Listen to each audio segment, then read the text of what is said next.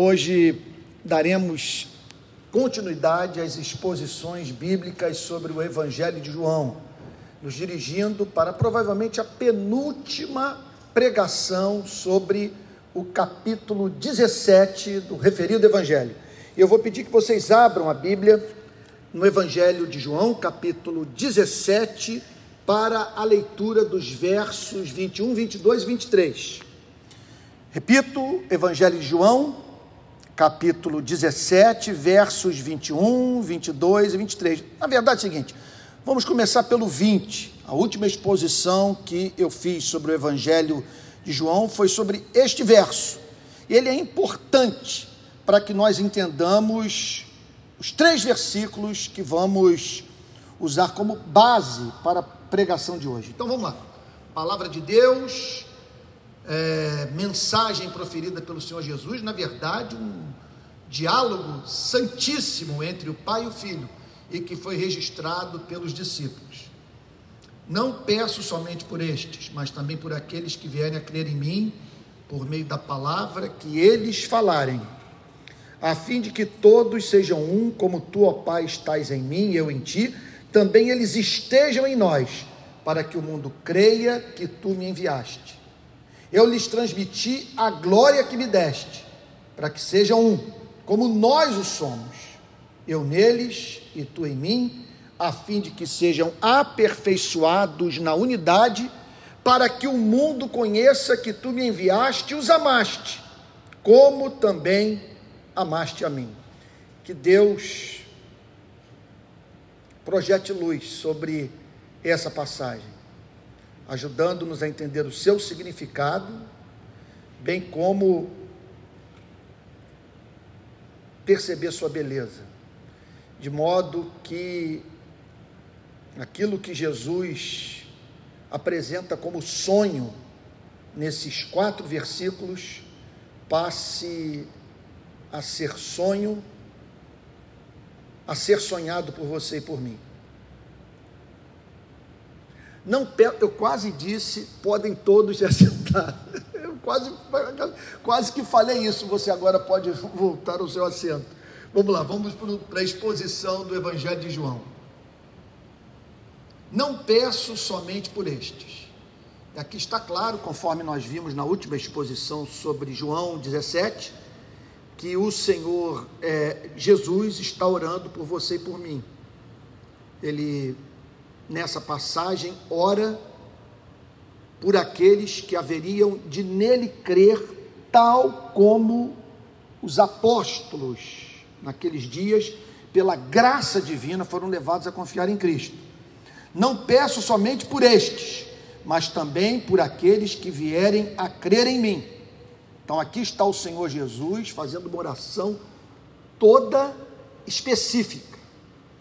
Ela é exclusiva ela diz respeito aos verdadeiros cristãos, não à igreja como instituição, mas à igreja como organismo vivo, como uma comunidade dos regenerados, daqueles que tiveram um encontro real com o Salvador, que divisaram a sua beleza, que por ele se afeiçoaram, que fixaram seus afetos em Cristo e tomaram a decisão assim de reproduzir o seu caráter em suas vidas, mas também por aqueles que vierem a crer em mim. Então a igreja é a comunidade dos que creem em Cristo, não é a comunidade daqueles que são ortodoxos quanto à cristologia do Novo Testamento. Não é a comunidade dos que são teologicamente falando irrepreensíveis. Porque você pode ser ortodoxo e estar espiritualmente morto. A igreja é a comunidade daqueles que mantém com Cristo, com o Cristo verdadeiro, com o Cristo da teologia do Novo Testamento, aqueles que mantêm com Ele uma relação de total confiança, uma intimidade baseada em confiança, um relacionamento vivo sustentado pela fé mas também por aqueles que vierem a crer em mim. Então é muito importante que nós entendamos os versos subsequentes à luz desta declaração do versículo 20. Não há unidade da igreja sem fé em nosso Senhor e Salvador Jesus Cristo. Não há unidade da igreja se nós não estivermos certos quanto aquilo que o Novo Testamento fala a respeito de Cristo. Agora, mais do que isso, essa fé tem que se transformar em amor. Se esta fé não vier acompanhada de amor pela humanidade, amor pelos cristãos, amor pelo Criador, esta fé não é a fé própria dos que são da descendência de Abraão, dos nascidos de novo, dos regenerados pelo Espírito da graça, mas também por aqueles que vierem a crer em mim. Você crê em Cristo, você confia em Cristo, você tem relacionamento íntimo com Cristo. Cristo é a alegria do seu coração. O só pensar nele traz doçura ao seu espírito. Você ama Cristo, repito, mas também por aqueles que vierem a crer em mim. Então é muito importante que a igreja vigie quanto aos que dela se aproximam, que ela mantenha os seus olhos na porta de entrada, porque se essa igreja banalizar as condições de filiação à comunidade dos santos, essa igreja estará trabalhando para a sua própria ruína. Porque esses que entraram indiscriminadamente na igreja se tornarão os seus maiores opositores. O que eu tenho para dizer para você que corroboro o que Martin Lloyd Jones disse numa das suas pregações. Os maiores adversários do cristianismo, historicamente, são os de dentro. Então, quando a Bíblia diz para nós nos guardarmos do mundo, a Bíblia nos chama para nós nos guardarmos do mundo que está fora e dentro das instituições religiosas. E o ponto de partida para a preservação da saúde da igreja, da sua autenticidade, da sua unidade, é a relação que aquele que se aproxima da igreja tem com Cristo. Não basta esta pessoa dizer que crê na existência de Deus. Não basta esta pessoa dizer que Jesus Cristo é um personagem da história. Não basta esta pessoa dizer, eu diria que isso é até perigoso, que ela espera ser salva através da imitação de Cristo. Ninguém é salvo por imitar a Cristo.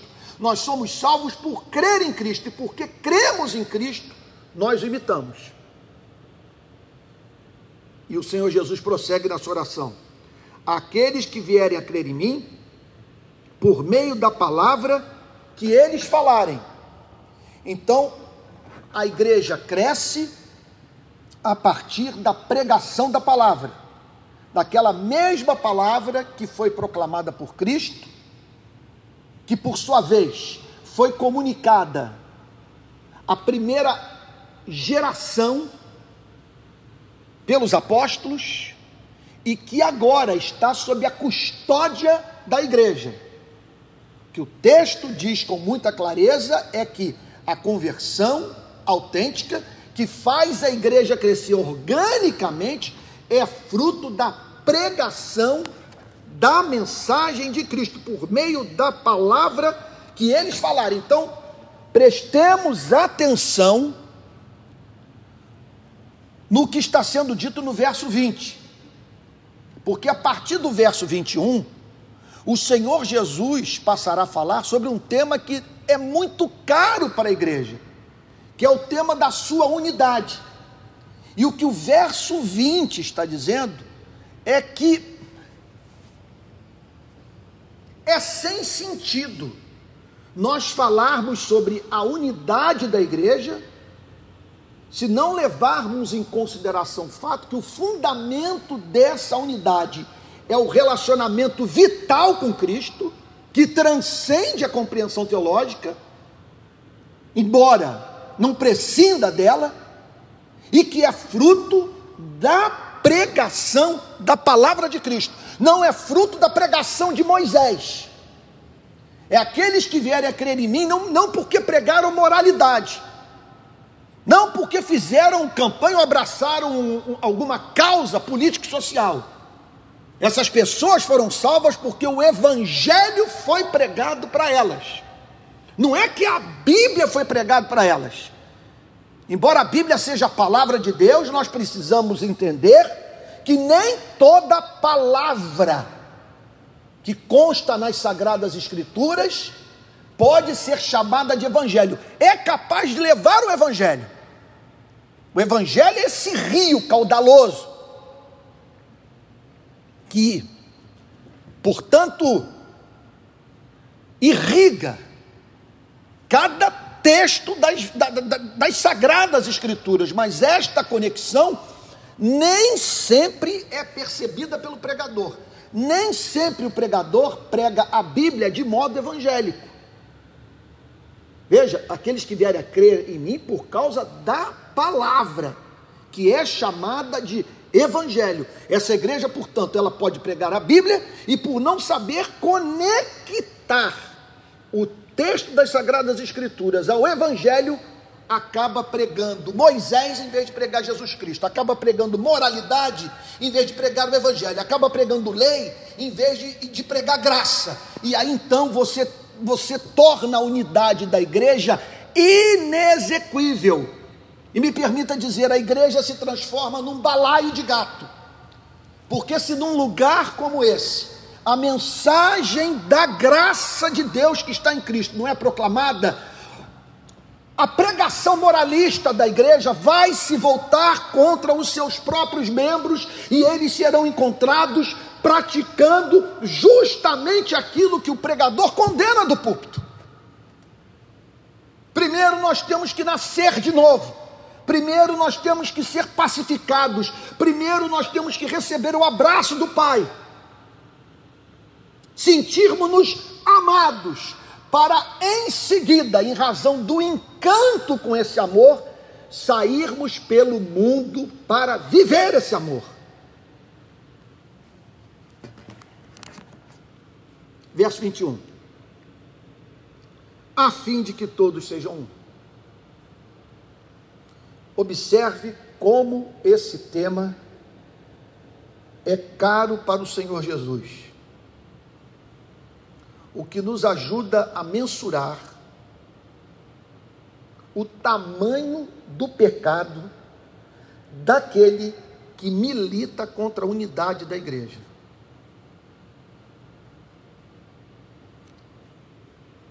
São as palavras finais de Cristo. Ele está a, literalmente a poucas horas da morte. Ele tem uma oração a fazer ao Pai. E qual é o conteúdo dessa oração? Eu peço pela unidade dos meus discípulos, a fim de que todos sejam um. O que significa todos serem um? Talvez nós possamos entender o sentido dessa unidade a partir da unidade do nosso próprio ser. Quando o Senhor Jesus diz para que todos sejam um, que todos se comportem como se fossem um homem só.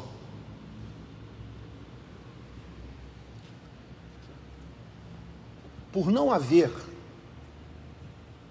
uma divisão dentro de mim. Entre um lado que quer a minha destruição e um outro lado que quer a minha felicidade, porque com todo o meu ser eu quero ser feliz, eu comando todos os membros do meu corpo, todos os meus sentidos, a fim de que eles trabalhem para a felicidade do meu organismo completo. Isso é ineradicável na natureza humana. Nós fomos criados à imagem e semelhança de Deus para sermos felizes, para buscarmos a felicidade, para, para é, por ela desejarmos. Agrada-te do Senhor, diz o Salmo 37. Ele satisfará os desejos do seu coração, entrega o seu caminho ao Senhor, confia nele, mas ele fará. Nós não somos budistas, nós somos cristãos e os cristãos têm prazer no prazer. Daí o mandamento. Amarás o Senhor teu Deus de todo o teu coração, de toda a tua força, com toda a tua alma, com todo o teu entendimento e amarás ao próximo como a ti mesmo. A Bíblia pressupõe que nós nos amamos. O que ela diz é o seguinte: a lição já foi dada. A verdade dá para ser decodificada por você. Veja como você lida com a vida. Há um vetor, há uma bússola, há algo que governa a sua existência. O anelo pela felicidade que faz com que você, com seu ser integral, a procure. O que, que a Bíblia diz? E que é, é, que é falado tanto no Antigo como no Novo Testamento? Que nós devemos regular as nossas relações interpessoais a partir das lições advindas da percepção do amor ensandecido que nós temos por nós mesmos. Nós nos amamos. E por isso nos banhamos, nos vestimos, nos alimentamos. Aí talvez você esteja pensando no caso de pessoas que parece que vivem para destruir a si mesmas. Elas o fazem por amor, é um amor adoecido pelo pecado. Mas mesmo, mesmo quando elas se boicotam,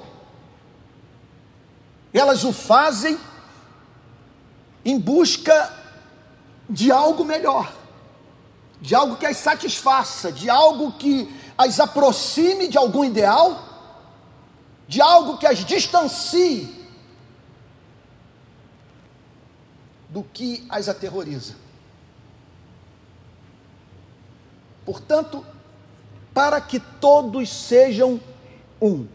Ele não está falando aqui de homogeneidade, de todos votarem no mesmo partido político, de todos terem o mesmo ponto de vista político ideológico, de todos terem o mesmo temperamento e, e se vestirem da mesma forma e orarem de modo idêntico.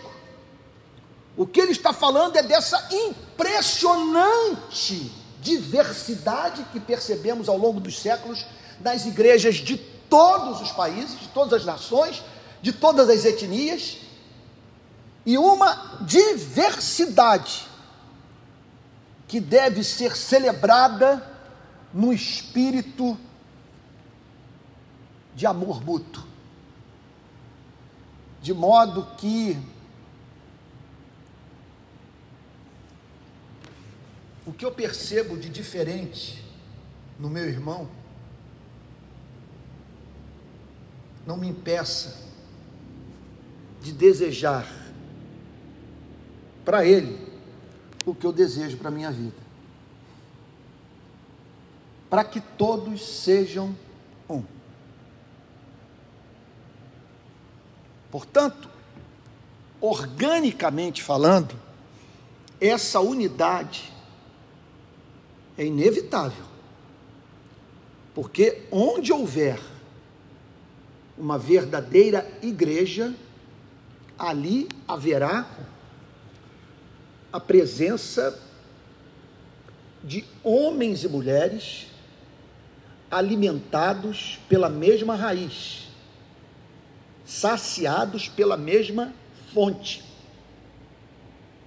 mantidos vivos pelo mesmo Espírito. Agora, a expressão concreta, objetiva, factual, pública dessa unidade, ela pode variar em extensão. Então, ao longo dos séculos, observa-se igrejas que alcançaram o maior nível de unidade do que outras. Isso é fato fora de controvérsia. Especialmente em momentos de avivamento, os cristãos são vistos se comportando como se fossem um só corpo, como de fato são em essência.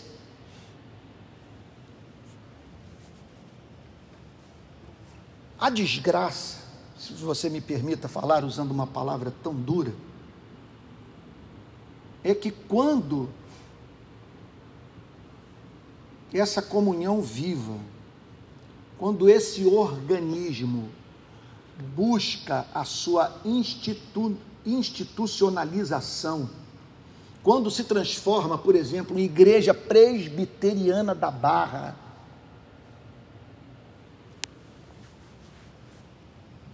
a sua pregação atrai para o seio da comunidade da fé pessoas que não se converteram e que não se converterão nunca.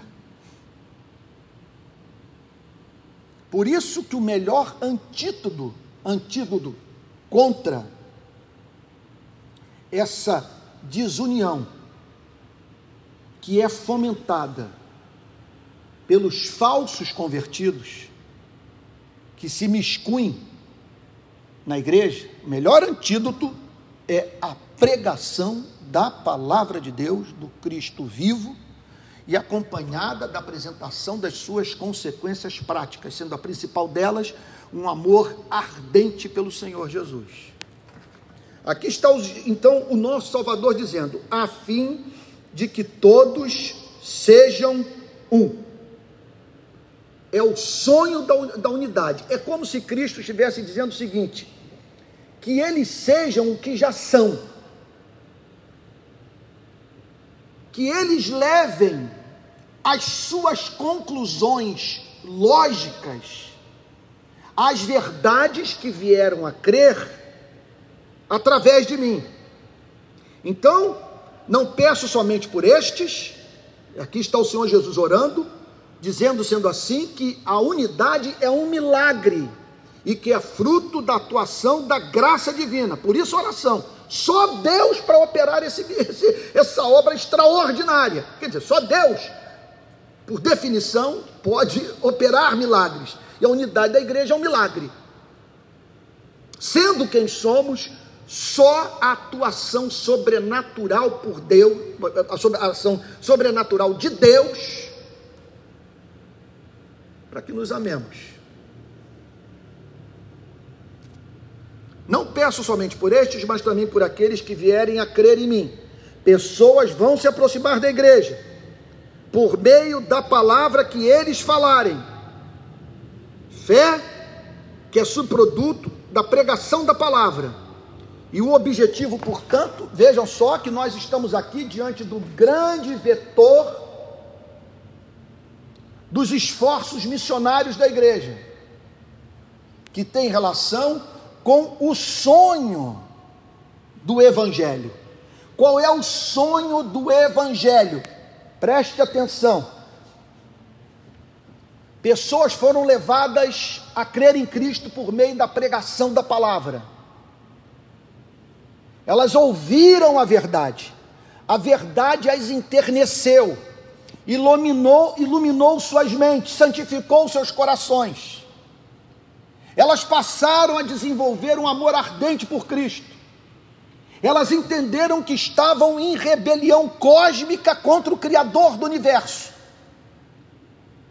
Foram levadas ao mais profundo arrependimento passaram, portanto, a ter uma outra visão de mundo. Pensar a partir de categorias cristãs de pensamento. Essas pessoas, portanto, são tornadas predispostas a verem excelência em todos aqueles que, que, que creem em Jesus Cristo. Entenda, essas pessoas conheceram a verdade, se encantaram com a verdade, elas passaram a entender a raiz dos problemas que, do, do, do, que separam os seres humanos, que produzem separações, divórcios, guerras, revoluções. Elas foram levadas a compreender o que está por trás daquilo que o famoso pensador político inglês Thomas Hobbes dizia: o homem é o lobo do homem. Há muita verdade nessa declaração. Quando nós vamos para os salmos, isso avulta. É impressionante a quantidade de oração nos salmos que tem como conteúdo o servo de Deus suplicando a Deus que Deus o protegesse do próximo. Impressionante isso. Então, subitamente surgem nesse planeta pessoas que ouviram o Evangelho, se encantaram com sua mensagem, passaram a ter como excelente o Deus revelado por Cristo o que Jesus está dizendo é que quando essas pessoas se deparam com aqueles que foram levados a esta mesma fé por meio da ação do Espírito Santo, essas pessoas veem excelência nesses que passam a ser vistos não apenas como membros da mesma espécie, mas sim como irmãos. Portanto, a unidade é inevitável na vida da verdadeira igreja. Aquilo pelo que nós, pelo que nós temos que lutar é pela extensão dessa unidade, para que ela se torne cada vez mais ampla, profunda, toda abrangente. Então, o Evangelho é pregado, Preste atenção, isso é essencial para você compreender o cristianismo. O evangelho é pregado para que Deus tenha nesse planeta uma comunidade composta por homens e mulheres que se amam ardentemente. A salvação, portanto, é individual, mas não é individualista. A salvação tem como objetivo a criação de uma família nesse planeta de uma nova sociedade, para que todos sejam um.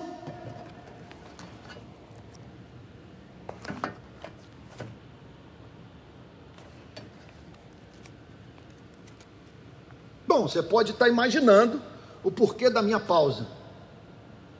Que a quantidade de fatos vergonhosos apresentar referentes ao comportamento da igreja nessas eleições para a presidência da República, apontam para a verdade que esses versículos não fazem o mínimo sentido para a vida da maioria das pessoas que se dizem cristãs que eu conheço. Aqui está o Senhor Jesus dizendo para que todos sejam um. E aí nós vemos pessoas revelando amor pelo seu político favorito, que é só devido a Jesus Cristo. E é claro que haverá irmãos na fé que se indignarão. Porque relacionamento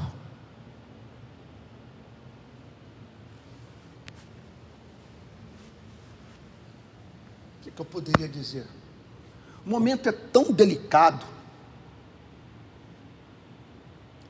É tamanha superficialidade das nossas relações. É tudo tão descartável, tudo tão frágil. Os laços de amizade, sabe, são tão, são tão tênues que o pregador, num momento como esse, ele tem que medir as palavras a fim de não aumentar a mágoa de pessoas que simplesmente não estão preparadas para ouvir a verdade.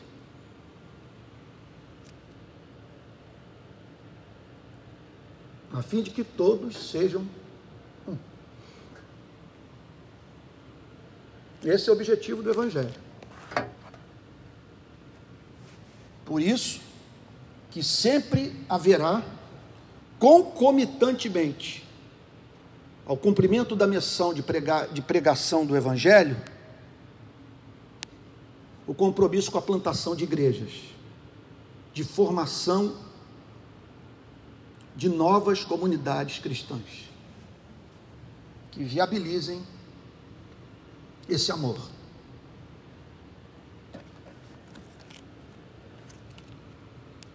Verso 21. E como tu, ó Pai, e como tu, ó Pai, nós estamos aqui diante da oração feita pelo Salvador, que é dirigida ao Pai. Ao Pai. Ontem eu participei do enterro da menina Alice, cinco anos, morta exatamente à meia-noite do Réveillon, por bala perdida. Bandidos resolveram transformar fuzis e pistolas em fogos de artifício. A bala subiu, desceu, ricocheteou e atingiu o pescoço da Alice. Durante o enterro no cemitério do Caju, eu vi a madrinha da Alice dizendo que não se perdoava, porque Alice morreu na sua casa. A madrinha havia convidado Alice e seus pais, Alice era filha única, para participar da festa de Réveillon na casa de sua madrinha.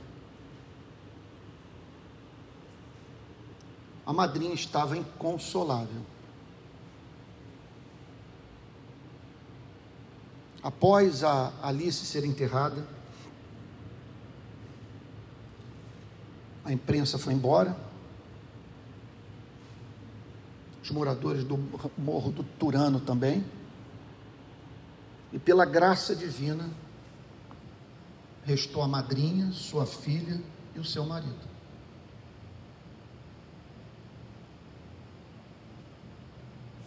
E ali, entre as sepulturas,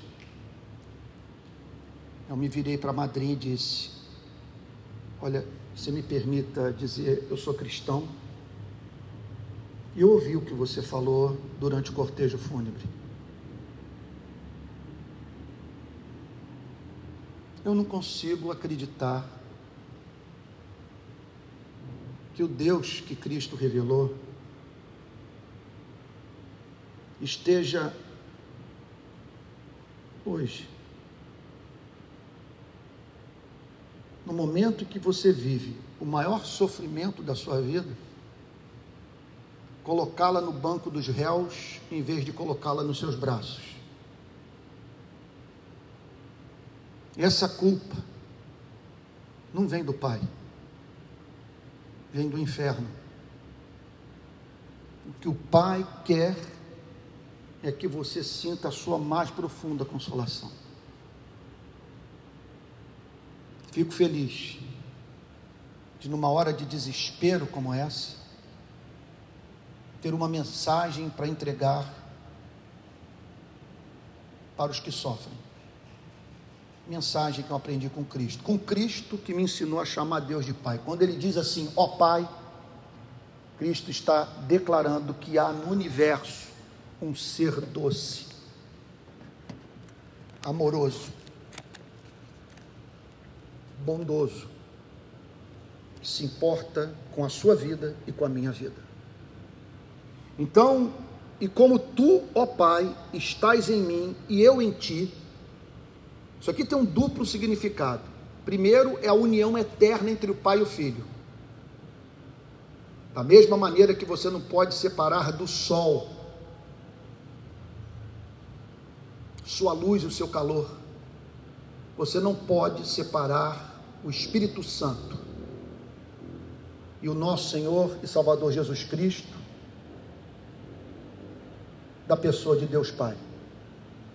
Nós adoramos um Deus trino. Então, o Pai e o Filho são da mesma substância, são essencialmente um. Não são três manifestações de Deus, são três pessoas.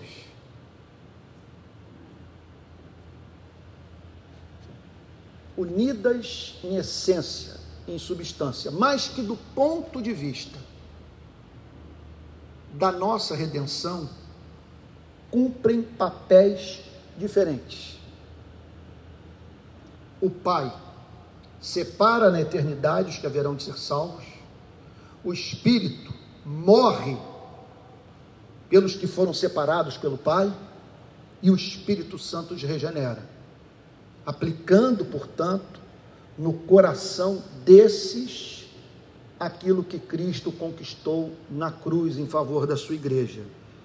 Então, e como tu, ó Pai, estás em mim e eu em ti, também eles estejam em nós. Portanto, o paradigma da unidade é a relação do pai com o filho.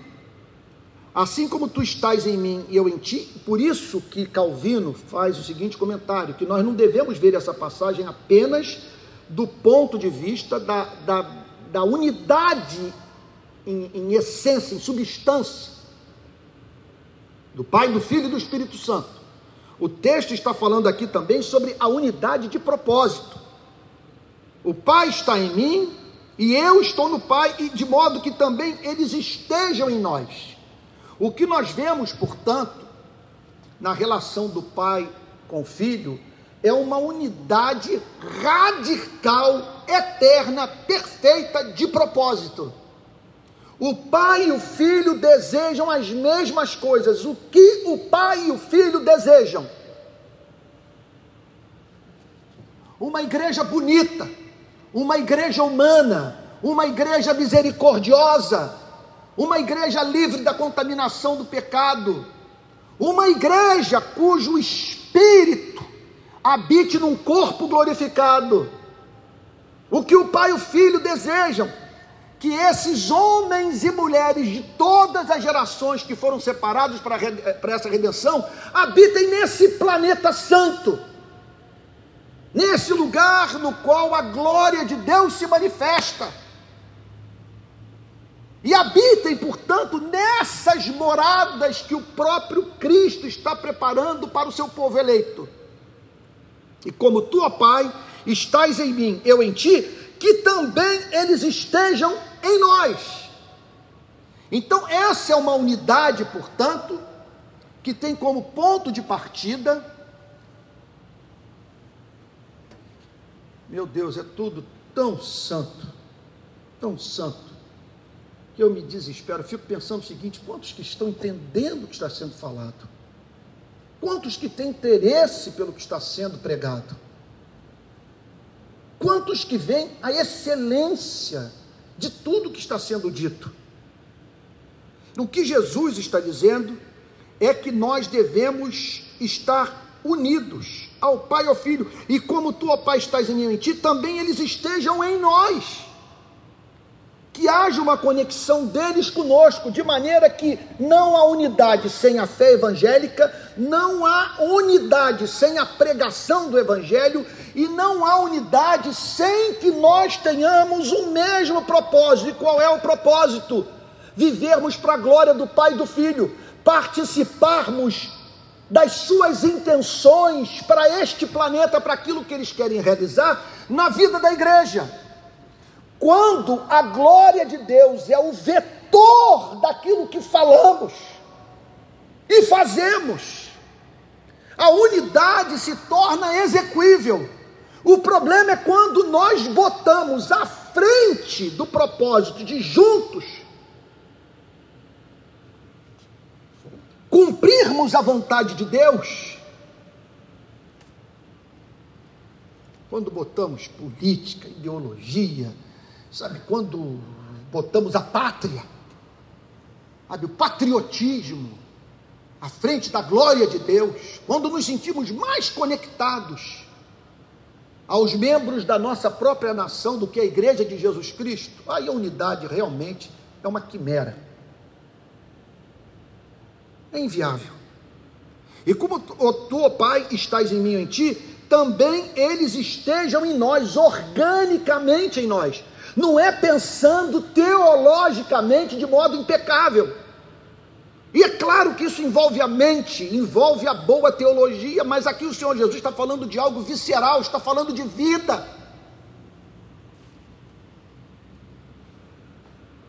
Também eles estejam em nós, para que o mundo creia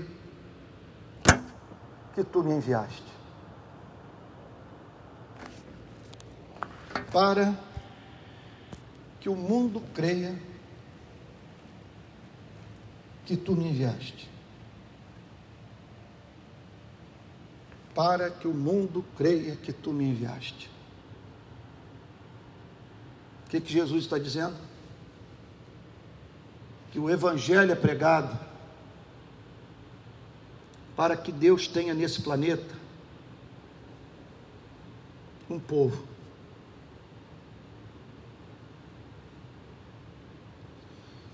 E esse povo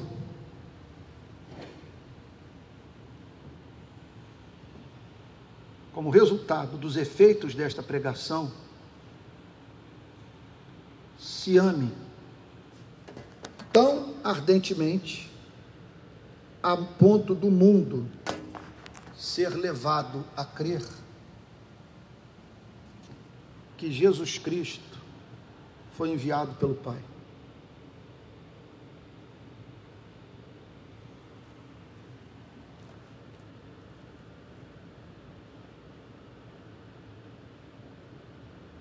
A fim de que o mundo creia que tu me enviaste.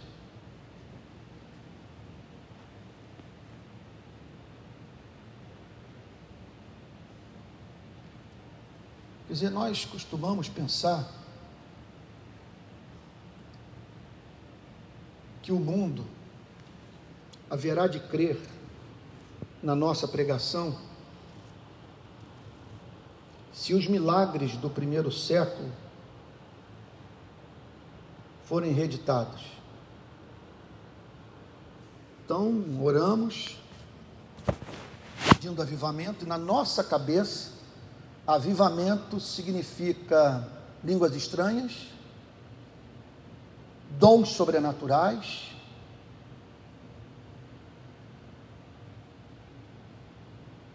milagres.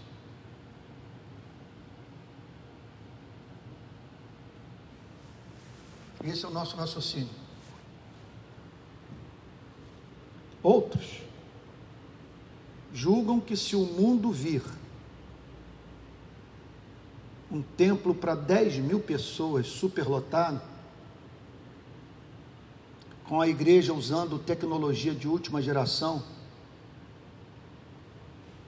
isso vai abalar as estruturas do mundo. Há quem acredite que será um testemunho extraordinário da realidade do Evangelho, o enriquecimento dos crentes.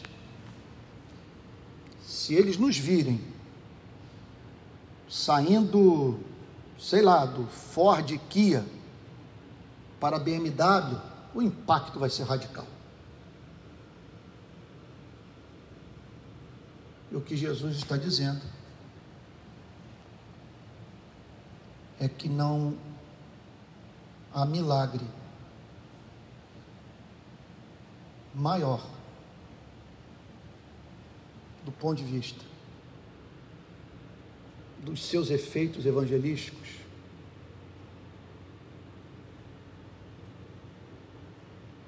do que nós nos amarmos.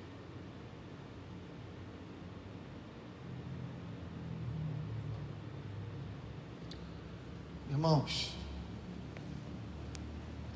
e sejamos sinceros.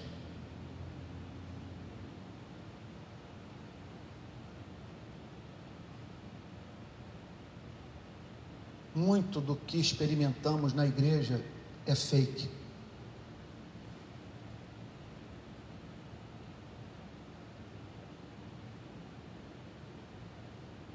Nossa comunhão não resistiu à divergência de opinião quanto às últimas eleições à presidência da República do Brasil.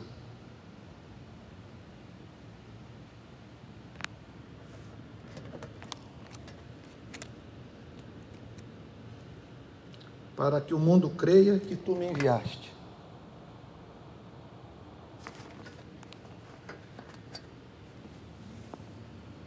Aqui é uma linguagem da ciência. Sim, da ciência moderna. Eu venho, eu venho com pressuposto.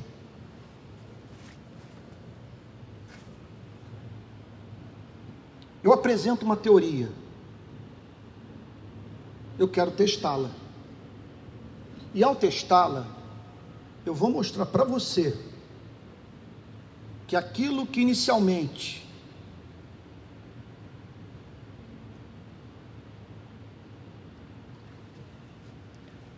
em razão da falta de entendimento do meu interlocutor, eu não posso provar, eu tenho como provar a partir dos seus resultados práticos. Eu vou submeter a testes a minha teoria e vou provar que o que eu digo é verdadeiro. E qual é o teste dos testes? Ora,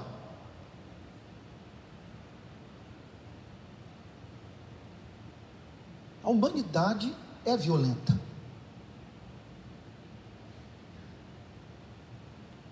Outro dia eu citei aqui do púlpito Freud falando sobre comunismo.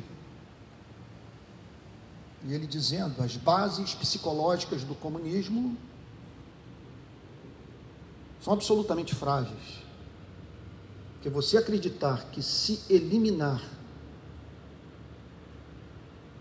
as classes sociais, os homens deixarão de fazer guerra uns com os outros, isso é uma ilusão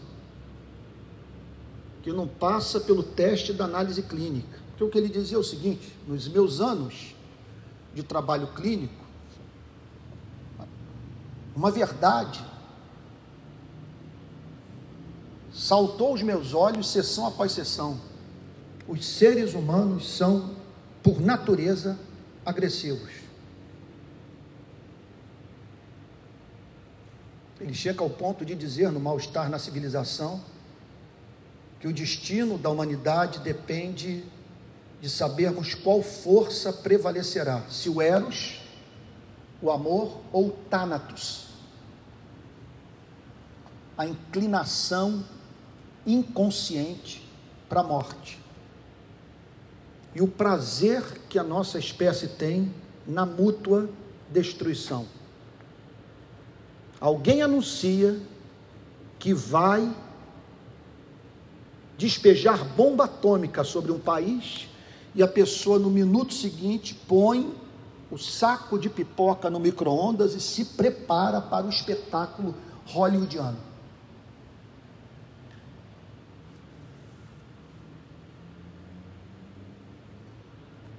Bom, O que nós dizemos é o seguinte: se a verdade existe,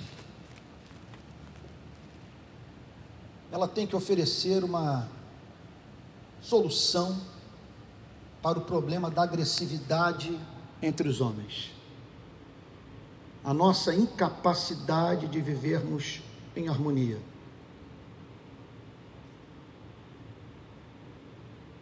É impressionante.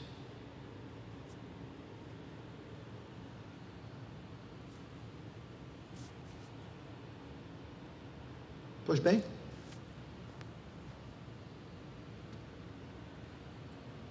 eu não estou com dificuldade de raciocínio, não. As palavras não estão me faltando, eu estou simplesmente joerando o que está me vindo à mente para falar. Porque a minha impressão é que, como eu estou falando para, para bebês, para pessoas que não alcançaram a maturidade em Cristo, eu tenho que me dirigir, me dirigir a elas como se eu estivesse me dirigindo a crianças.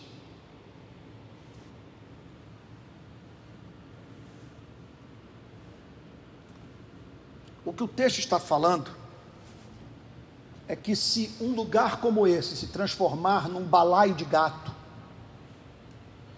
se um político servir mais de ponto de coesão entre os cristãos do que a pessoa de Jesus Cristo, o mundo jamais acreditará na minha mensagem. A nossa teoria será demonstrada como falsa em razão do fato dela não explicar a realidade. Quando ele diz para que o mundo creia, o que o Senhor Jesus está dizendo é que essa igreja pode pregar até ficar rouca pode usar da melhor apologética, pode dominar Agostinho, Aquino, Schaeffer, C.S. Lewis, Pascal, mas se nós não nos amarmos, e se no momento de prova como esse que estamos atravessando, nós não conseguirmos, em meio às nossas diferenças, manter o amor mútuo, a sociedade não cristã terá o direito de dizer: vocês não vivem o que pregam. Era para neste momento em que a nação está fraturada, de brasileiros olharem para as redes sociais, especialmente quando nós nos dirigimos pessoalmente a um cristão, e perceberem que há um amor que rege as nossas relações, que é absolutamente encantador, e que se vazasse para o restante do país, nós viveríamos numa, numa sociedade mais coesa. Não enfrentaríamos os problemas que enfrentamos no campo da segurança pública. Não veríamos tanta corrupção.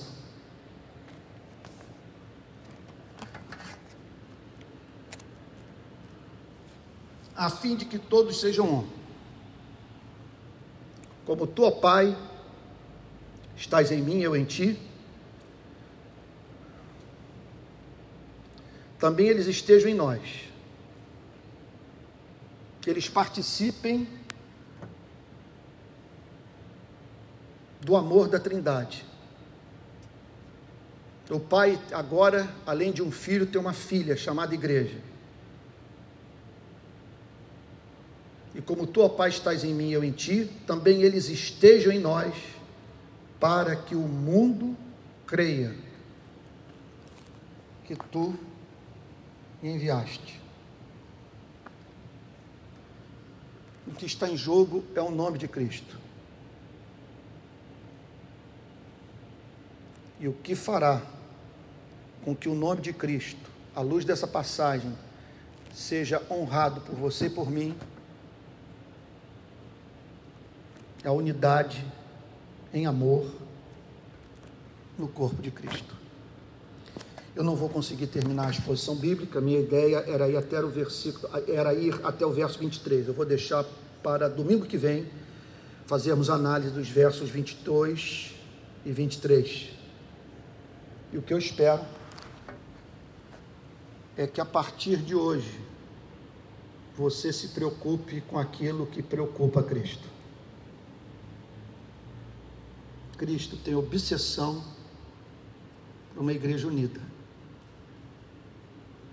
Igreja unida não tem como característica a paz do cemitério. Está unida.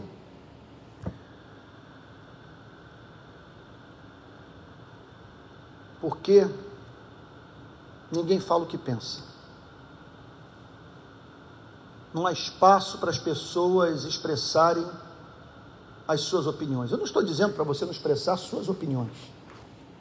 Vá para as redes sociais e apresente seu ponto de vista sobre segurança pública. Defenda aquilo que você julga que será mais efetivo para o combate à desigualdade no nosso país, que ocupa a nona posição no planeta em termos de desigualdade social.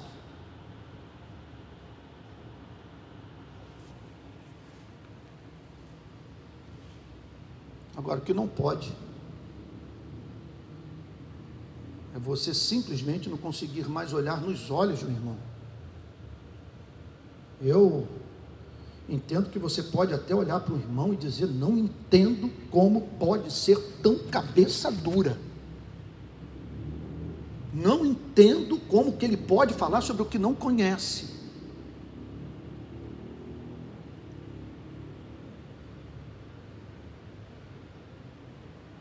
Agora, ele professa a fé em Cristo.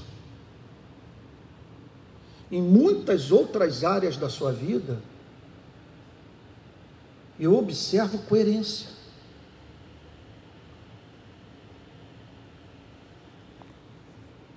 Não entendo o seu comportamento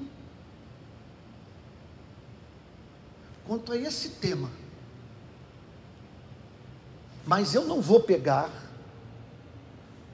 aquilo que eu não entendo na sua vida para fazer uma análise do todo. Vou continuar tratando como irmão. Posso até em razão desse amor me sentir livre para dizer para ele: amigo, o que você está propondo para a sociedade é cruel. Mas dá para no trato pessoal falar isso com amor. Não acredito que a unidade esteja em suspendermos os nossos pontos de vista quanto Há uma figura que hoje está causando muita divisão na nossa igreja, na igreja de Cristo no país. O presidente da República. Você tem suas opiniões, defenda-as. Mas não ao ponto de não tratar com apreço, com respeito, com dignidade, aquele de quem você diverge. Esse é o ponto. Você sabe que quem está falando aqui é uma pessoa que tem pontos de vista radicais com relação a uma série de assuntos que dividem a nação brasileira. Não acredito que o caminho esteja em eu abrir mão da minha liberdade de expressão em nome da unidade da igreja, especialmente quando eu julgo que essa igreja está em pecado. Agora, outra coisa é eu julgar que o meu irmão que está em pecado nunca nasceu de novo ou ele julgar que eu que estou em pecado, que eu que estou fazendo uma análise enviesada do momento político que a nação está atravessando, nunca tive um encontro com Cristo.